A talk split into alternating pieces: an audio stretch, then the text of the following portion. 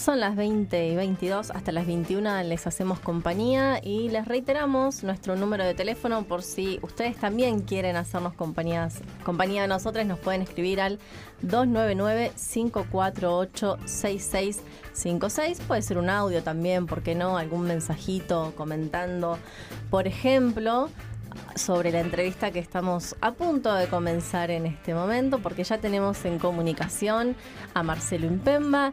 Él reside en San Martín de los Andes desde el año 1995. Es docente e investigador de la Facultad de Turismo en la Universidad Nacional del Comahue. Publicó el ensayo fotográfico Cristian Presente, la novela Nati, El tiempo congelado es un laberinto eterno, y el libro de cuentos El ojo negro y otros relatos.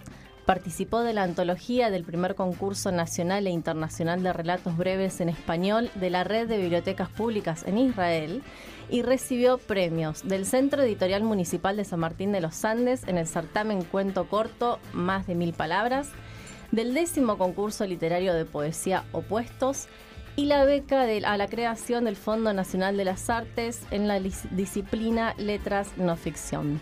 Bienvenido Marcelo Impemama, la palabra te saluda Estefanía. Hola Estefi, ¿cómo andás? Eh, bueno, buenas noches a toda la audiencia. ¿Cómo están? ¿Cómo estás vos? Tanto tiempo, al final, después de tanto tiempo pudimos concretar esta entrevista que veníamos ahí charlando.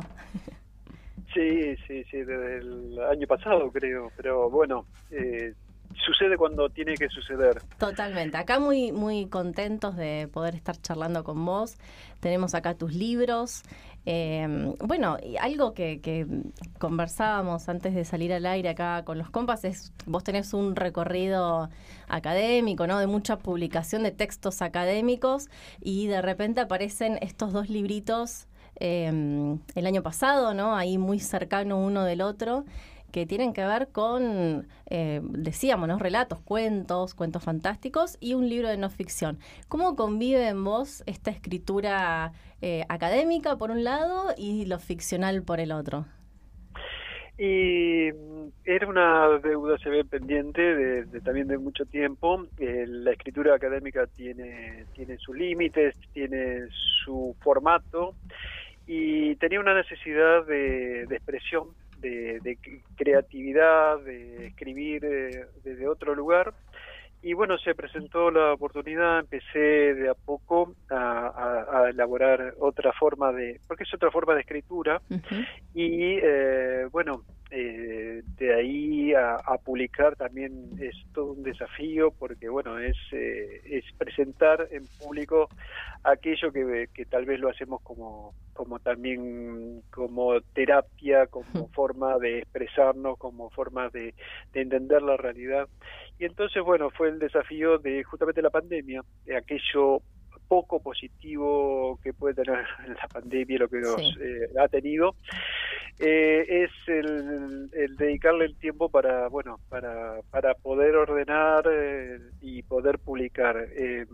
si querés empezamos, si querés empezamos por, por Nati, que fue el, primero de, esta esta forma de no ficción o tal vez, viste como dicen en la serie o las películas, basado en hechos reales. Sí. Eh, y creo yo que mm, eso permite otra otra visión sobre un caso que fue eh, fue muy muy tuvo mucha difusión y fue eh, muy emblemático. Un corte en la, en la vida cotidiana de San Martín de los Andes, la desaparición de María Natalia Ciccioli, Nati, en 16 de enero de 1994, y eh, no se supo absolutamente nada, es el día de hoy, 27 años ya, este, que no se sabe absolutamente nada. Un hecho tan, tan natural como pedirle permiso a la mamá para ir a bajar al pueblo. Ellos vivían en, viven en el Arenal, su mamá que es un barrio que estaba a la salida de San Martín, eh, ir a tomar un helado y eh, no volverla a ver nunca más. Entonces, eh, a partir de ese hecho, eh, tejieron muchas hipótesis, mucha historia, un, recorrido judicial eh, impresionante. Y a mí me interesó retomar la historia de la persona fuera de la causa judicial, eh, del entorno, cómo era San Martín en, en, esos años 90, y volverla a rescatar como persona a Nati. ¿no? Entonces, ahí el, el tiempo como dice el subtítulo, el tiempo congelado. El tiempo es un elemento fundamental. Eh, trabajo mucho con el tema del tiempo, presente, pasado, presente, pasado. La traigo al presente, a Nati, cómo sería hoy. Me voy al pasado, cómo sería su, su infancia, recorriendo ese San Martín de los Andes. Y el laberinto es la otra palabra clave también de ahí viene mi información académica, palabras clave. el ahí ya estamos armando el mapa conceptual. el laberinto es, eh, bueno, donde em, quedó encerrada Nati y su familia en un laberinto judicial, policial, eh, de ese momento eh, que sigue hasta el día de hoy, ¿no? Entonces, bueno, un poco, un poco resumir eso. En una era una idea que tenía como expreso al comienzo del libro del año 99, la marcha que se hizo a los cinco años, pero bueno, eh, no podía terminar de decidirme hasta que me presenté a, la beca de Fondo Nacional de las Artes, como nombraste al principio, y bueno, al, ganar la beca fue un poco el empujón para decidir a escribir un tema difícil, un tema difícil y doloroso. ¿Ya venías trabajando sobre la escritura de este tema o lo tenías en mente solamente? Lo tenía en mente, tenía borradores, eh, tenía en mente, y, pero no tenía eh, realidad producción. Empecé a, investigar, a indagar, y por suerte no entré en, en, la mirada judicial, lamentablemente, porque eso me permite rescatar a Nati, eh, como decía, como persona, y como una nena que hoy sería una mujer eh, que este, no se sabe absolutamente nada. Es decir, miles de, de, fojas y solamente un hecho concreto que la vieron bajar por la cuesta de los Andes y es el único hecho, dato comprobado, no hay ningún procesado, no hubo ningún nada, absolutamente nada donde comienza esta historia y, bueno, eh, las entrevistas, eh, procesar la información y darle ese formato em, eh, de, ficción en el tema de los diálogos, pero no en los hechos, hablo de muchos hechos que incluso parecen ficción por, lo increíble, pero no son, reales. y, y, y esto tiene todo el trasfondo de un San Martín de los Andes que eh, tenía una particularidad, estaba cambiando, como el país en la década 90, y se inserta también, eh, lo, lo, quería también retomar, en un hecho previo, que es el asesinato eh, de Enriqueta Díaz, una enfermera, en 1986, y una desaparición de César Vázquez, un joven con discapacidad, año 2000, es decir, un tramo de 13 años eh, tenemos dos eh, desapariciones y un asesinato eh, también muy emblemático, sin resolver. No es que estén conectados, no se puede conectar, pero son esos em, deudas pendientes, no heridas que todavía sangran, que una localidad no se puede construir, o por lo menos al revés, se podría construir una memoria colectiva trayéndolos al presente. Entonces, en ese contexto Nati eh, tiene, tiene esa mirada de, lo ficcional, pero eh, son hechos reales lo que estoy narrando, ¿no? ¿Crees que eh, lo estoy mm, pensando en relación a la columna que tuvimos al principio del programa? Creo que la estabas escuchando de Rodrigo Díaz en un espacio geográfico, como él eh, hablaba de cómo se, se constituyen los, los lugares, ¿no? hablando de esta del espacio-tiempo, de otros elementos que entran en, en discusión a la hora de definir un lugar. Eh, pensaba en, sobre todo en el caso de Nati, mm, y también me hace pensar mucho en el caso de Sergio Ábalos acá en Neuquén, ¿no? Que son como dos casos que quedan inconclusos. ¿Vos crees que de alguna manera eso también eh, aportan a la reconfiguración de la ciudad en el caso de San Martín de los Andes? Junto también a estos dos hechos de, de estos dos eh, de desaparición y asesinato que comentaste también. Sí, Sí, sí, lo estaba escuchando y también nosotros en, en las clases de turismo hablamos de lugares, no lugares. Sí, es verdad, porque en realidad en una ciudad turística conviven eh, dos realidades. Una el, escenario turístico la promoción lo que se eh, lo que se publicita lo que viene a buscar el turista lo que se le ofrece pero también convive con una población residente con problemáticas sociales económicas sí este, y esos dos escenarios a veces están en conflicto en disputa y uno lo superpone al otro. Este es un escenario diríamos escondido tapado en su momento, mm, es decir, eh, sí hay un lugar donde fue vista la última vez eh, Nati, ¿sí? Eh, que es el único lugar que hay una placa en la, en la bajada de los Andes, pero en realidad todos sus trayectos y su vivencia no tienen lugar porque justamente el, el tema del desaparecido es el no cuerpo, la no muerte, ¿no? esa idea de eh, duelo y cerrar justamente em, y es un lugar que eh, le contaba la mamá eh, mi papá falleció y lo más doloroso es no saber qué le sucedió, ¿no? Es, ese, ese hueco que no se puede completar justamente, ¿no? Es decir, esa idea de que puede volver en algún momento, esa fantasía, esa idea justamente del, eh, de la desaparición, de no tener respuestas.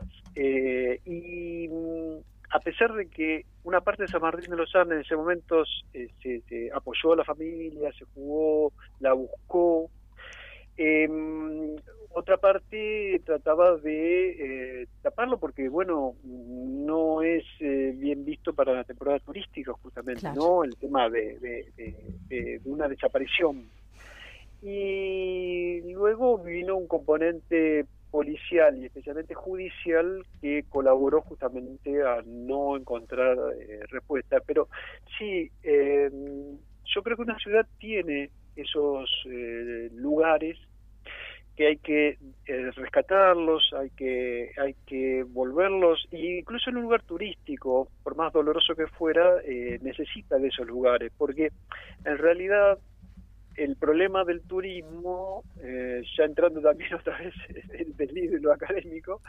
eh, tiene eh, un, se apoya por lo menos cierta forma de turismo masivo, masificado, en los no lugares, ¿no? en la creación de lugares a, la idea y semejanza del turista o de lo que busca el turista. ¿no?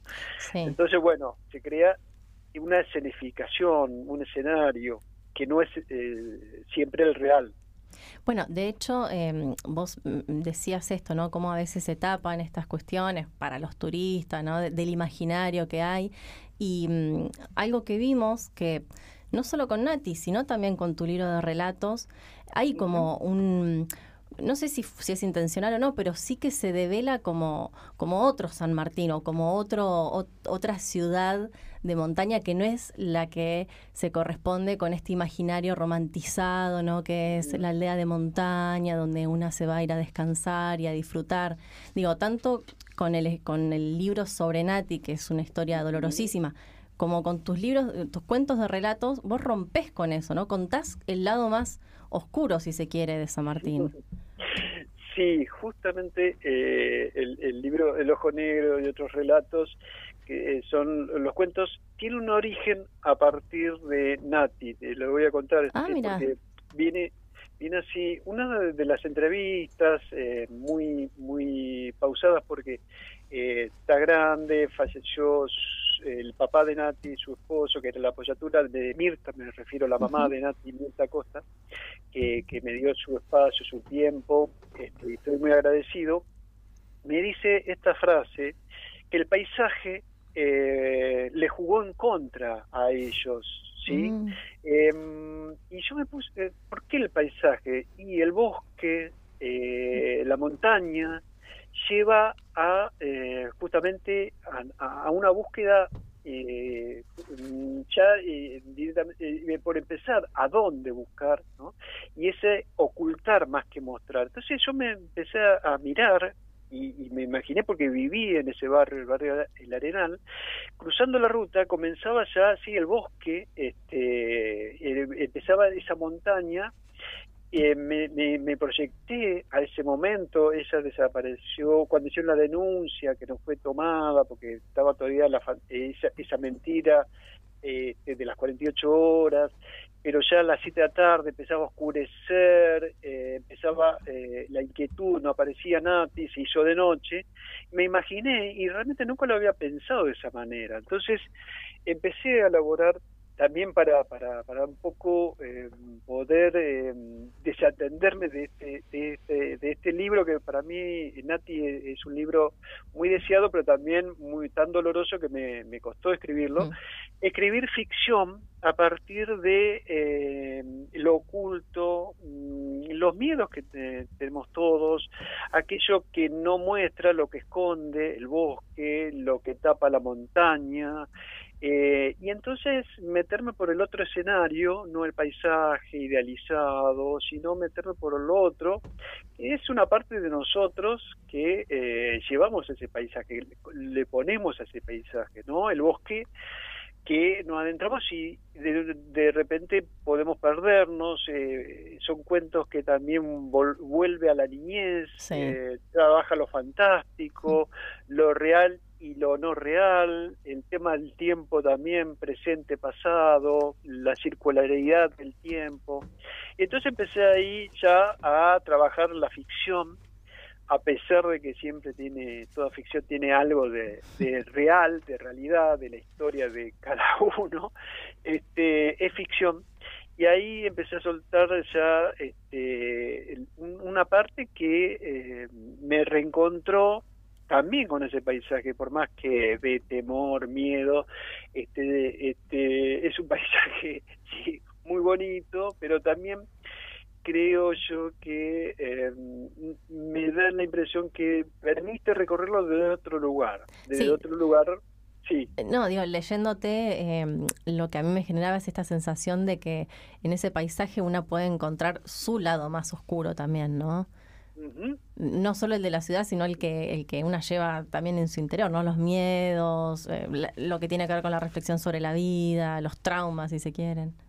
Sí, sí, no solamente para reflexionar o, mm, hacer un poco de introspección o, encontrarse, sino encontrarse también con sus propios miedos que los llevamos desde chicos, los lo vamos este, engordando durante la vida y eh, quién no, por ejemplo, se equivocó de sendero y estuvo minutos o horas perdido en un sendero que recorrió. Y esa sensación de los ruidos son diferentes, eh, uno empieza a ver algo que no, no alcanza a distinguir y eh, otros asuntos y ese miedo que no lo ha tenido. Entonces, bueno, trabajar sobre esos personajes también fantásticos. El trabajo de campo que hice en mi vida académica también volcarlos desde otro lugar. Así que sí, es un, es un libro que tiene como base, no sería San Martín, sino toda la región andino-patagónica, es verdad, pero mm, son todos, ahí sería, eh, volviendo a la primera parte del programa, son todos los lugares y no es ninguno en particular, pero sí, son todos los lugares que cada uno, tal vez si lo lee, eh, lo empieza a reconocer y le pone mm, diferentes eh, localidades, parajes, montañas, como, como mejor prefiera. Yo, Marcelo, ¿qué tal? ¿Cómo estás? Mientras... bien, todo bien, gracias. Mientras te leía también pensaba justamente en esta estructura que vos describís de tus cuentos, ¿no? Esto yo, yo lo, sentía mucho mientras lo leía, ¿no? Esta vuelta al pasado, eh, como hay, una frase que dice el pasado que vuelve para cobrar su deuda. Y me preguntaba también, y además pensando también en que escribiste sobre el, caso de Nati, aparecen, no sé, eh, nazis en tus cuentos, ahí hay, hay algunos personajes, si no había también como una apuesta por la verdad, ¿no? Y en ese sentido, si vos pensabas de alguna manera que como escritor de ficción, eh, no sé, también tenés que dar testimonio de algo, ¿cómo lo pensás eso? Sí, sí, creo que vos diste justo, digo, sí, la búsqueda de la verdad o la búsqueda de por lo menos parte de la verdad, que nunca se puede, nunca se puede saber completa, pero esa búsqueda, eh, primero eh, ante lo, lo, oculto, buscar la verdad, buscar dónde dónde se aproxima el camino, pero también sacar a la luz, creo que es otra otra metáfora que puede utilizarse, tanto de ficción como no ficción, este, porque ambos se entrecruzan. Eh, creo yo que, que también eh, los trabajos anteriores que he realizado, eh, el libro que no es de, no es de ficción, Los Otros Invisibles, trabaja sobre el tema mapuche, también hay una historia, una historia, sí, una historia de San Martín de los Andes al respecto, de, hasta poder construir el día de mañana una interculturalidad, pero mm. todavía estamos un poco lejos de eso. Y ahí también hay toda una historia oculta, ocultada, este, por eso el título Los Otros Invisibles, y en realidad el hilo conductor por Nati es que es ella es otra invisible, ¿sí? Este, hasta que no se sepa qué sucedió, lamentablemente en la causa judicial mi entender es que nunca se va a saber porque ahí metió mano un primero un fiscal luego juez de la causa que eh, fue condenado por ese caso. Pero yo creo que fue ensuciado y ya no se puede saber qué hay de verdad o no en esa causa judicial, ¿no? Entonces también es otra invisible y eh, los cuentos eh, que son relatos de ficción, también están esos seres invisibles, invisibilizados, que eh, todos sabemos que están, pero o por alguna razón los ocultamos, no lo mostramos, no, no, no, no es, este, como decir, no hace a la imagen de, del lugar. Entonces, bueno, sí, como vos decís, hay personajes que son oscuros, porque también el sur desde su historia, ese sur que, nos presentó, eh, esa idea de venir a, crearme una historia, mm. recrearme una historia, ocultarme también. Y bueno, sí, creo que es más o menos eso lo que vos decís, de, de, sacar, dar a luz, de, de, de, encontrar, o por lo menos buscar la verdad, sí, sí, sí. Marcelo, antes de despedirte, la pregunta, ahora que incursionaste en la ficción, ¿esto ya es un camino de ida? ¿Qué pregunta? ¿Qué pregunta? ¿Seguís escribiendo? ¿Tenés ahí el eh, impulso? Eh, sí, eh, desde, lo, desde la ficción y no ficción, sí, sí. tengo hasta incluso una novela hasta más o menos finalizada, que también es, es como si fuera Mm, todos los pueblos, parajes que he conocido, trabajado en el medio rural, eh, sintetizado en uno, es una saga, son relatos eh, no como el libro de cuentos, sino que son relatos eh, conectados entre sí. Podríamos ser una novela, podríamos ser una saga o como el nombre que se le quiera dar. Y sí, sigo escribiendo. Este, creo que es un camino que uno comienza y no esa necesidad de escribir por escribir eh, por el solo hecho de escribir eh, no se termina.